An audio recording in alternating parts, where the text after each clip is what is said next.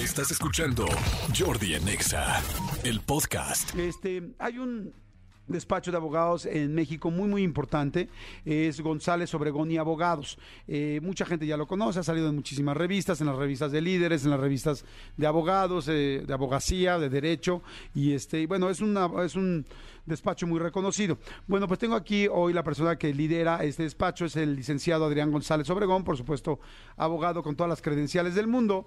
Eh, Adrián es amigo mío y bueno es reciente nos conocimos hace hace poco y bueno, yo ya conocí a su firma previamente y me da mucho gusto que esté hoy aquí y va a hablar de algo bien interesante. Mi querido Adrián, ¿cómo estás? Bien, ¿y tú? Bien, muy bien, muy contento que estemos aquí Muchas platicando. gracias, gracias por invitarme. No, hombre, al contrario, es que sabes qué, este programa necesita todos necesitamos abogados. Yo creo que todo el mundo tendrá que tener un psicólogo, un dentista y un abogado. Sí, claro, O sea, claro, claro. real. Sí. O sea, porque cada día se ponen más complicadas las cosas. Sí. Y, y ahora el tema que, que va, va a estar viniendo el licenciado Adrián González constantemente. Y, y el tema de hoy está bien interesante porque es todo este asunto de la usurpación de identidad. Claro. Está pasando un chorro de cosas con la usurpación de identidad y nos están haciendo y metiendo goles por todos lados. Cuéntanos, arranquemos con el ABC de este asunto. Y mucho derivado desde la pandemia también. O sea, desde antes ya había este tipo de problemas, pero derivado de la pandemia, te pongo un ejemplo, Ajá. Casi toda la gente que no salíamos, pues ya empieza a comprar desde tu casa en ese tipo de puntos. Entonces, para los ciberdelincuentes o los que roban tu identidad, tu tarjeta de crédito, este, sacan créditos, tú como no sales de casa, pues no te vas a dar cuenta o te vas a dar cuenta muy tarde de Claro. ello. Pero empecemos si quieres, ¿qué es la identidad? ¿Desde cuándo la tenemos? ¿Y cuáles son los elementos de tu identidad? Exacto. ¿Te Pongan parece? todos la atención, a todos aquellos que les hablan y les dicen, es que adquiriste una deuda, es que debes tanta, tanto, es que tú compraste esto, es que tú pediste un crédito. No, espérame, yo no pedí, no, pues está tu nombre tal y aquí están los pagos y ya los debes. Toda la gente, si les ha pasado ya, escúchenlo. Y si no les ha pasado, gracias a Dios y escúchenlo más para que no les pase. Entonces. ¿qué es, qué, qué es la identidad? Mira, es lo que te permite distinguir a una persona de otra, es de manera muy sencilla. ¿Cuál es el primer certificado que te da una identidad? Pues el Estado te da el acta de nacimiento. Claro. Te da tu nombre, te da tus apellidos, lugar donde naciste, tu peso, biometría, y conforme vamos creciendo, Ajá. vamos teniendo mayores cualidades en ese aspecto. Desde la altura, biometría, expedientes médicos, este teléfono, correo electrónico personal, Sí, poco a poco se va haciendo como se va haciendo más archivo amplio, de vida. exactamente. El RFC, ya cuando eres Claro. contribuyente, pues RFC, ¿no? Sí, el CURP. Este, el CURP, el pasaporte, todo ese tipo de identificaciones personales es lo que te va dando la identidad, ¿no? Ok. Para que no puedan, pues, este, a nombre tuyo, hagan cosas ilícitas, se puede decir, ¿no? Perfecto. ¿Qué es lo que pasa con la usurpación de identidad? Es un delito que tiene lugar cuando una persona utiliza la información de otra, lógico, sin la autorización, para cometer desde fraudes, pornografía infantil, este, u otros delitos que están muy en boga en esta parte. O sea, podrían utilizar tu nombre y tu, tu nombre para hacer pornografía tu, tu infantil. dirección, exactamente, Madre para santa. hacer ese tipo de situaciones, ¿no? Entonces, por eso hay ciertas recomendaciones que al final podremos platicar en ese, en ese punto. Eh, ¿Qué hay en, en este punto? No solo patrimon- patrimonialmente te pueden molestar eh, en esta parte, no solo dinero te pueden quitar, sino también te pueden meter en temas fiscales, la esfera fiscal también. Oye, pues te hablan en Guerrero, pues obtuvieron un crédito y se supone que entró a tu, a tu, a tu cuenta pues, un crédito nuevo. Entonces el SAT va a llegar contigo, te va a decir, tú tienes un crédito. Sí, oye, pero es que no era yo. no era Pues, yo. Tienes que yo. identificar y por eso es, es bueno siempre estar revisando desde tu buró de crédito, tus tarjetas, este, todo ese tipo de expedientes tienes que estarlo checando muy a menudo, ¿no? Este, semestralmente o cada tres meses tienes que estar checando esa parte. Ok, por ejemplo, también de, decías ahorita de, de- de pornografía infantil o algún problema donde que alguien más esté colocando tu nombre, pero estoy pensando en sacar a un niño del país, eh, en cosas así también podría ser. Sí, eh, ya está, la, la ciberdelincuencia se podría decir, o cómo están captando, es muy fácil ahora. Ahora ya todo está en digital, todo está en el Internet. Hay dos mil millones de personas que están en el ciberespacio. Imagínate. Un delito que alguien haya hecho, por ejemplo, haya robado algo o haya usurpado algo o haya entrado El solo hecho que utilizaron tu nombre. computadora. Imagínate que hayan utilizado tu computadora. Ok. Desde ahí. Entonces, ¿cómo demostrar que tú no fuiste? Por eso cuando te roban una computadora en el coche, ahí inmediatamente queda el Ministerio Público. Exactamente a denunciar esa, esa parte para que todo lo que se pueda hacer con ella, pues este quede el antecedente que no fue no fue por ti, no fu- no fuiste tú en ese, en Ok, ese punto. seguramente va a empezar a haber muchas preguntas. Hay mucha gente que nos está escuchando. Son las 11 de la mañana con 19 minutos en la Ciudad de México. Vayan haciendo las preguntas al WhatsApp, aprovechando que está aquí eh, el licenciado este, Adrián González Obregón. 5584 11 14 07 es el WhatsApp de aquí. 5584 11 14 07, porque, eh, para que empiecen a hacer preguntas sobre todo este asunto. Eh, nada más antes de esto, porque vi ahorita esta pregunta que hicieron, dicen, perder la credencial, a mí me pasó, perdí mi credencial de elector y sacaron varios créditos a mi nombre. Eh, ¿Es de lo que están hablando? Exactamente. Ok. Coincido en esa parte. O sea, si te, te pierde la credencial de elector, inmediatamente igual hay que ir al Ministerio Público. Exactamente, a registrar que se te perdió o te la robaron, dependiendo cómo haya sido el hecho en ese, en ese punto, para evitar que tengas un antecedente y que esto te ayude más adelante en caso de que hayan sacado créditos, que tú ya informaste a la autoridad y que se pueda llegar a investigar qué fue lo que pasó con eso. Ok, no estás resolviendo el problema, pero estaba poniéndote un antecedente de yo no soy para que se pueda Exactamente, resolver. para que se pueda llegar, en caso que llegues a un proceso de ese tipo de situaciones, tengas pruebas a tu favor de que tú no fuiste. Ok, ¿Estás de acuerdo? perfecto, de acuerdo. Entonces, bueno, seguimos. Oye, eh, pues en estadística, según la Conducef, en 2020 se registraron 4 millones 593 mil 966 reclamaciones por usuarios de la banca por posible fraude. Imagínate Guau. qué cantidad, en un solo año, ¿eh? Y En un vamos solo en aumento. casi más de 4 millones. Y eso es la gente que denunció. Que denunció. Imagínate todos los que no denunciamos muchas veces porque, ay, fueron 6 mil pesos, ya ni modo, me hicieron tonto. No, yo creo que es una obligación de cada uno de nosotros el tener que denunciar este tipo de situaciones. Claro. Aunque sea poquito, aunque sea solo me usurparon, solo eh, lo utilizaron para otro tipo de, de- de cosas, solo compraron un boleto para ello, pues sí, tenemos la obligación de tener para evitar que no solo a nosotros, a nuestros familiares o a nuestra a nuestros vecinos y todo esto es sería una obligación Claro. para mí el, el tener que denunciar esta parte. Solo en eso. El robo de identidad digital aumenta día a día. Es ya el delito con mayor crecimiento en México y en el mundo, ¿eh? Ok. En el Banco de México nos está diciendo que somos el octavo lugar a nivel mundial con este tipo de delitos. Entonces, Octavo lugar. Octavo lugar a nivel mundial. Híjoles, ¿por qué somos tan malos en todo? En muchas cosas, no en Pues todo. mira, pero en muchas que- cosas estamos terribles en números. Pues nos toca por la parte legislativa. No estamos. Aparte que la tecnología va 10 pasos adelante que nosotros. Y en materia legislativa sí nos falta mucho por hacer. Yo creo que es importante eh, empezar a mediar este tipo de situaciones, ¿no? Para poder pues, tratar de estar a la par. Que nunca vamos a estar a la par porque la tecnología está muy por delante de nosotros. Pero sí poder hacer mucho más cosas en este tipo de situaciones. ¿Qué tipo de fraudes están haciendo con este robo de identidad? Mira, sobre todo, y, y lo que me ha llegado más al despacho en estos dos últimos años es la típica llamada telefónica que te avisan y te dicen, oye, están cometiendo un fraude con tu tarjeta de crédito. La están utilizando. Estamos hablando del banco este, para indicarte que están haciendo un fraude de cuatro mil pesos. ¿Tú lo estás haciendo? No. Entonces ya tienen toda la maquinación para preguntarte, oye, te vamos a ayudar, pero necesitamos tus contraseñas, necesitamos tu NIP, necesitamos bla, bla, bla, bla. Todo ese tipo de puntos. Y tú caes en la desesperación de que te están cometiendo un disque fraude cuando no lo están haciendo. Pero tú sí le estás ya dando los estás datos cayendo para que lo hagan. exactamente para que lo hagan. Entonces, ¿qué sugiero en este tipo de situaciones? Yo lo que sugiero es escuchar. Es una mera extorsión completamente. Escuchar, ver qué banco, de dónde están hablando, pedir la información, quién te está hablando, Y hablar al banco. tú. inmediatamente colgar y hablar al banco. Ah, claro. que. Exactamente, no puedes caer como cualquier otra extorsión de que te tenemos aquí, tenemos a tu hija y está detenida. Es colgar para no seguir el juego en ese, en ese punto. Sí, y buscar la fuente en la que tú sí podrías saber si esto es real o que no. no nos gane esa, esa ansiedad, esa parte de que nos están cometiendo. Al contrario, puedes colgar, puedes resolver mucho más fácil esa parte y no diste ningún dato.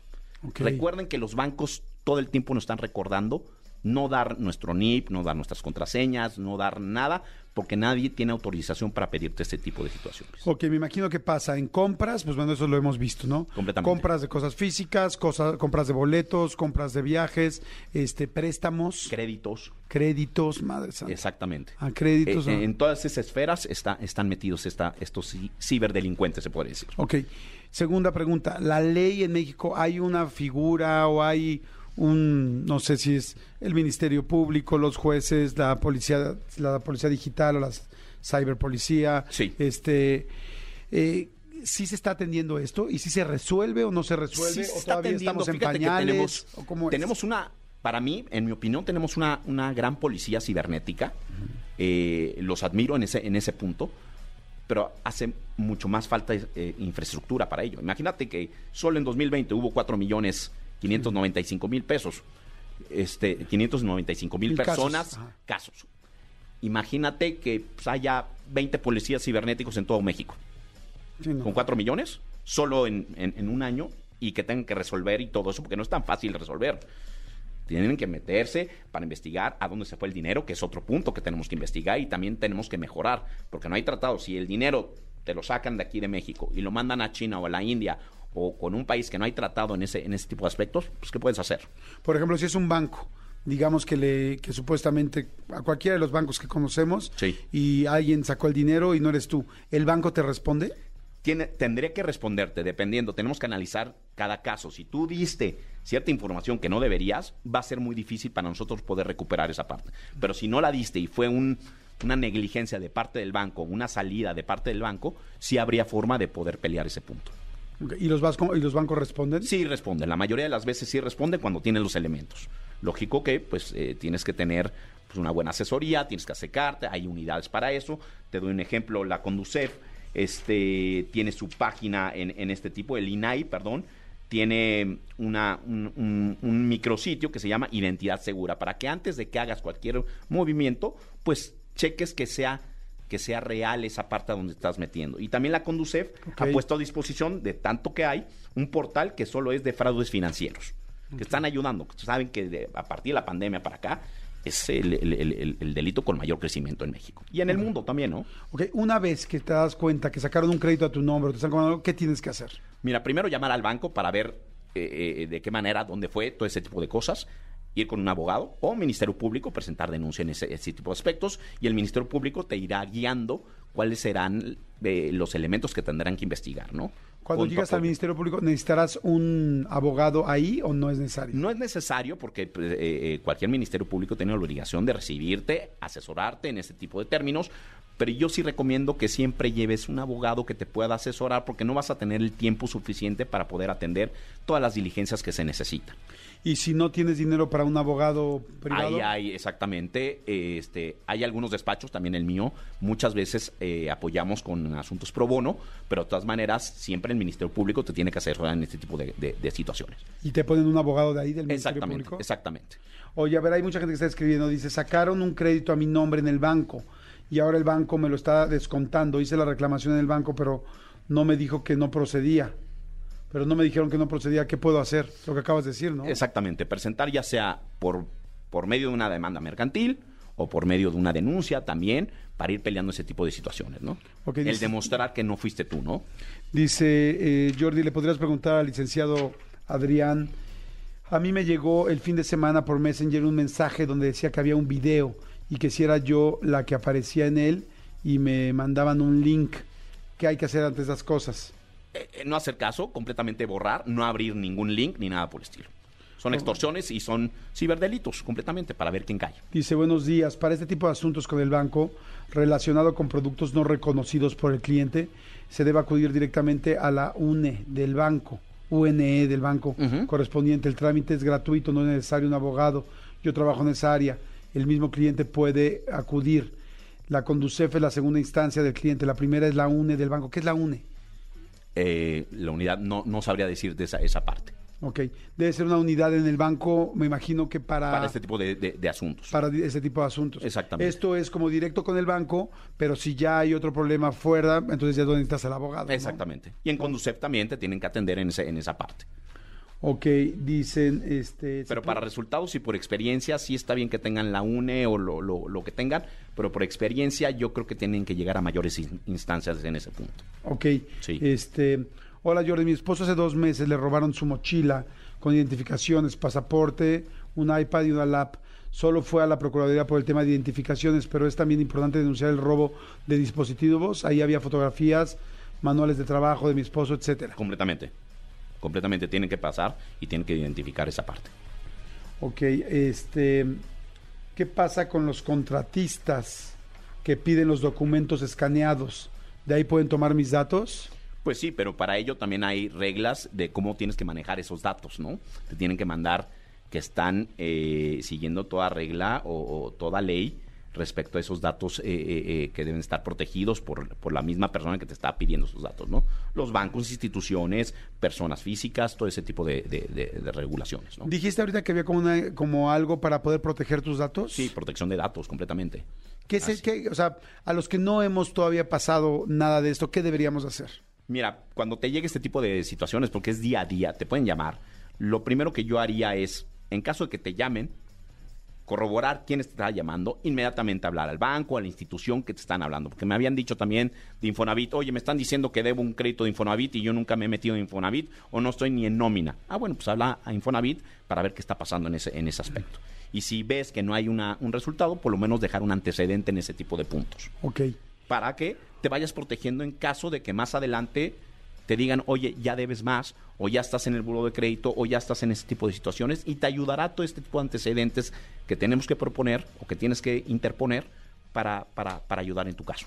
Ok, perfecto. Así Entonces, es. bueno, esa es la recomendación principal. ¿Alguna extra para...? Mira, contraseñas también ahora, pues, que, que nos manejamos. Yo creo que tienes que estar cambiando de contraseñas cada determinado tiempo, poniendo contraseñas difíciles y yo creo que cada dos semanas estar cambiando en ese, en ese tipo de aspectos, ¿no?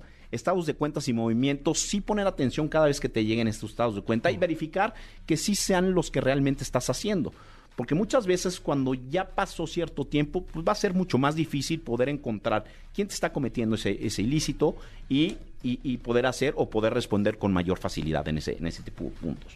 Resguardo de documentos, NIPS, no lo tienes que enseñar a nadie más, tienes claro. que estar cambiando también al mismo tiempo para que y que solo tú sepas dónde está ese tipo, que tú tengas el resguardo de ese tipo claro. de contraseñas y NIPS y todo eso, ¿no? En ese punto. Correos electrónicos, pues ahorita sabemos muchas veces si detecta, detectas ele eh, correos electrónicos sospechosos de alguna institución bancaria, insisto, vuelves mejor a la institución bancaria, preguntas si realmente lo están mandando o es una página de estas, este... Sí, eh, fakes que nada más fakes, están buscando. Nada más están eh, pescando a ver quién cae en ese, en ese punto. Okay. Conexión a sitios web también es importante. Si vas a hacer una transacción o algo importante de dinero o algo por el estilo, no te conectes en cualquier red en, ese, en esa parte. Mejor okay. una red privada. O sea, en tu creo. casa. Exactamente. Pero si vas no a utilizar. O si vas a hacer, exactamente. O si vas a hacer este, algo también en, en una computadora, no tuya, que vas a rentar la computadora por cierto tiempo algo por el estilo, no hagas ese tipo de transacciones también. Dicen, ¿qué pasa con todas esas llamadas para fraude? ¿Existe una manera para dejar de recibirlas? Pues este no, no, no, no, no hay manera. Antes eran muchas llamadas de reclusorios, ya no son solo de reclusorios. Acuérdate que la ONU ya está diciendo que el 80% de estos ya son pandillas, se podría decir, a nivel mundial, que actúan como empresas este, Sí, sí. normales, que Ajá. tienen hasta su horario y todo eso, y que tienen sus superiores y coordinadores y de todo, que solo se dedican a, a esta parte. Imagínate que el año pasado, ¿cuánto costó al mundo este tipo de delitos? 450 mil millones de dólares. No, y van aumento en esta, en esta parte. Sí, como dices tú, este es el delito que más está creciendo. Pues están a nivel mundial. este, escondidos atrás de una computadora, es muy fácil, hay dinero ahí en medio. Y En ahora- Estados Unidos se robaron el año pasado 100 millones de documentos solo del sector salud, de seguros de del sector salud. Imagínate qué estamos hablando, 100 millones, o sea, una tercera parte de la población de Estados Unidos. Fue robado o fue hackeado o fue pues, robo de identificación para recibir pensiones, para otro tipo de situaciones, ¿no? Entonces tenemos que, hacia allá va el mundo, pues tenemos que estar Claro, más actualizado y que por lo menos sepamos o actuemos con lo mínimo nosotros en, e- en ese punto, este Jordi. Completamente de acuerdo. Gracias, gracias. Es el licenciado Adrián González Obregón, eh, socio fundador de González Obregón y Abogados. Y este, bueno, eh, los datos, si alguien quiere saber más y acercarse a- al despacho, eh, me los dices, por favor, la- el sitio. es www.goabogados.mx. Ok, geoabogados.mx de González Obregón, geoabogados.mx va a estar viniendo constantemente el licenciado Adrián González para poder este estar platicando de todo esto y que tengamos más información. Gracias, muchas gracias, mi querido Adrián. Gracias a ti por la Padrísimo. invitación y, y cualquier cosa estamos a sus órdenes. Claro que sí, gracias. geoabogados.mx y sobre todo mucha más información, sobre todo de despachos de este nivel para que ustedes pues, estén bien asesorados porque luego no sabemos no sabemos bien qué hacer. Gracias, muchas gracias. Escúchanos en vivo de lunes a viernes a las 10 de la mañana en Exa FM 104.9.